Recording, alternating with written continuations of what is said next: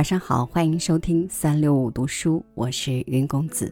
今天来为您读茅盾的《乡村杂景》，一起来听。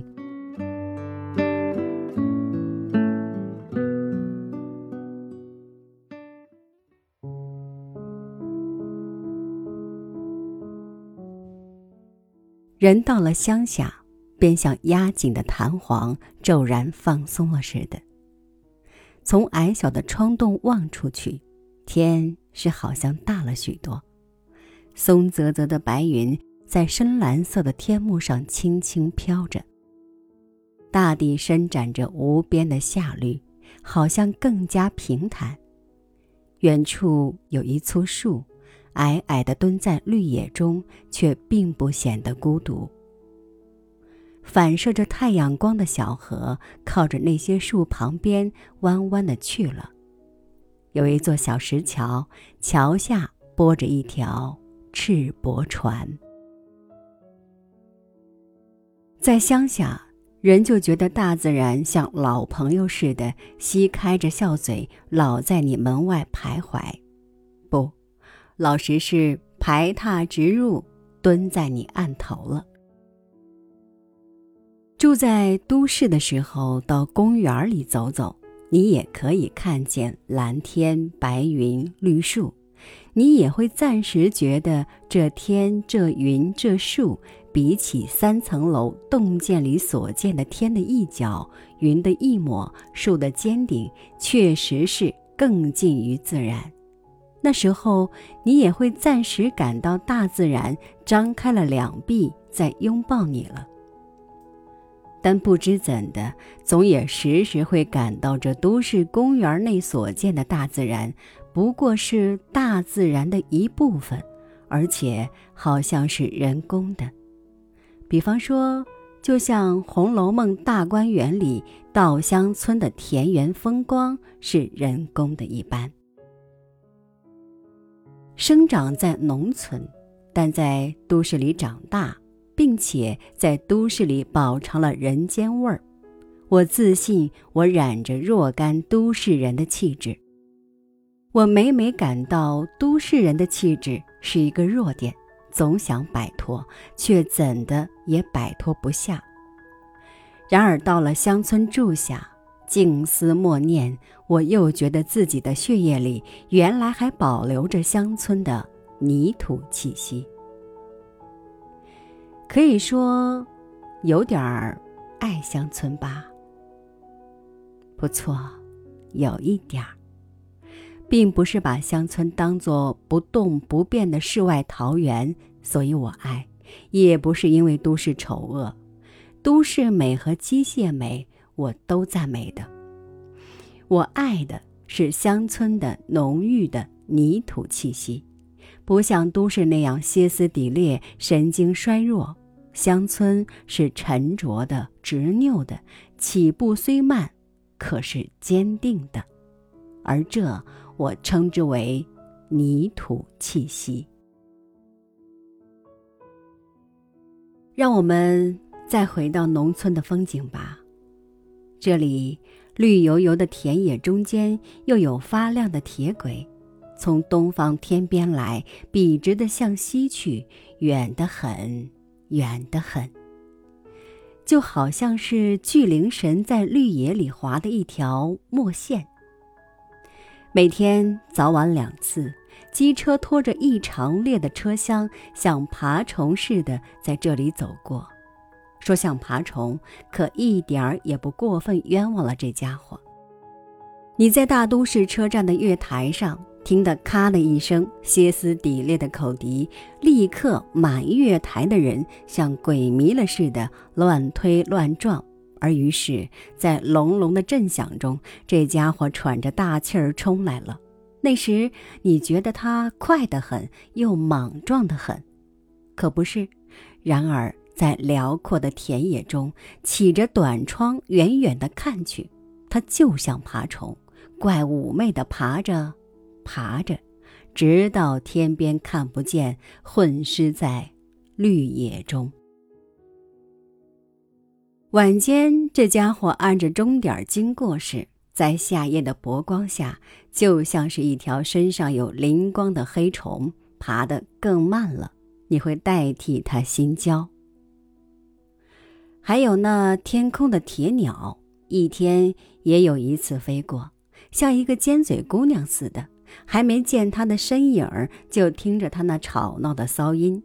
飞得不很高，翅膀和尾巴看去都很分明。它来的时候总在上午，乡下人的蒲屋顶刚刚袅起了白色的炊烟。带着大若笠、穿了铁甲似的蒲包衣，在田里工作的乡下人偶然也翘头望一会儿，一点表情都没有。他们当然不会领受那铁鸟的好处，而且他们现在也还没吃过这铁鸟的亏。他们对于它淡漠的很，正像他们对于那爬虫。他们憎恨的。倒是那小河里的实在可怜像的小火轮，这应该说是一伙儿了，因为有烧煤的小火轮，也有柴油轮，乡下人叫做洋油轮船。每天经过这小河，相隔二三小时，就听得那小石桥边有吱吱的气管叫声。这小火轮的一家门。放在大都市的码头上，谁也看他们不起；可是，在乡下，他们就是恶霸。他们压压地经过那条小河的时候，总要卷起两道浪头，扑啦啦地冲打那两岸的泥土。这所谓的浪头，自然么小可怜，不过半尺许高而已。可是他们一天几次冲打那泥岸，已经够使岸边的稻田。感到威胁。大水的年头，河水快与岸平，小火轮一过，河水就会灌进田里。就在这一点，乡下人和小火轮及其堂兄弟柴油轮成了对头。小石桥偏西的河道更加窄些，轮船到了石桥口就要叫一声，仿佛官府喝道似的。而且你站在那石桥上，就会看见小轮屁股后那两道白浪泛到齐岸半寸。要是那小轮是烧煤的，那它沿路还要撒下许多黑石，把河床一点一点填高淤塞。遇到大水大旱年成，就要了这一带的乡下人的命。乡下人憎恨小火轮，不是盲目的。没有理由的，沿着铁轨来的爬虫，怎样像蚊子的尖针似的嘴巴吮吸了农村的血？乡下人是理解不到的。天空的铁鸟目前和乡村是无害亦无利，剩下来只有小火轮一家门直接害了乡下人，就好比横姓乡里的土豪劣绅。他们也知道对付那水里的土猎的方法是开浚河道，但开河要抽捐，纳捐是老百姓的本分，河的开不开却是官府的事。刚才我不是说小石桥西首的河身特别窄吗？在内地，往往隔开一个山头或是一条河，就另是一个世界。这里的河身那么窄。情形也就不同了。那边出产土强盗，这也是非常可怜相的土强盗，没有枪，只有锄头和菜刀。可是他们却有一个军师，这军师又不是活人，而是一尊小小的泥菩萨。这些土强盗不过十来人一帮。他们每逢要开市，大家就围住了这位泥菩萨军师，磕头膜拜，嘴里念着他们的经，有时还敲法器，跟和尚的法器一样。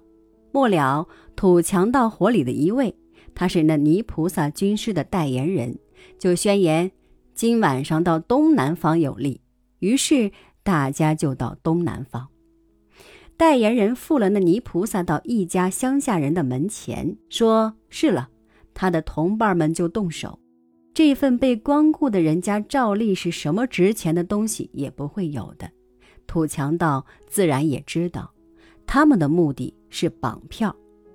住在都市里的人一听说绑票，就会想到那是一辆汽车，车上跳下四五个人，都有手枪，疾风似的攫住了目的物，就闪电似的走了。可是我们这里所讲的乡下土绑票却完全不同，他们从容的很，他们还有仪式。他们一进了泥菩萨军师所指定的人家，那位负着泥菩萨的代言人就站在门角里，脸对着墙，立刻把菩萨解下来供在墙角，一面念佛一面拜，不敢有半分钟的停顿，直到同伴们已经绑得了人，然后他再把泥菩萨附在背上，仍然一路念佛跟着回去。第二天，假使被绑的人家筹了两块钱，就可以把肉票赎回。据说这一宗派的土绑匪发源于温台，可是现在似乎别处也有了，而他们也有他们的哲学。他们说，偷一条牛还不如绑一个人便当。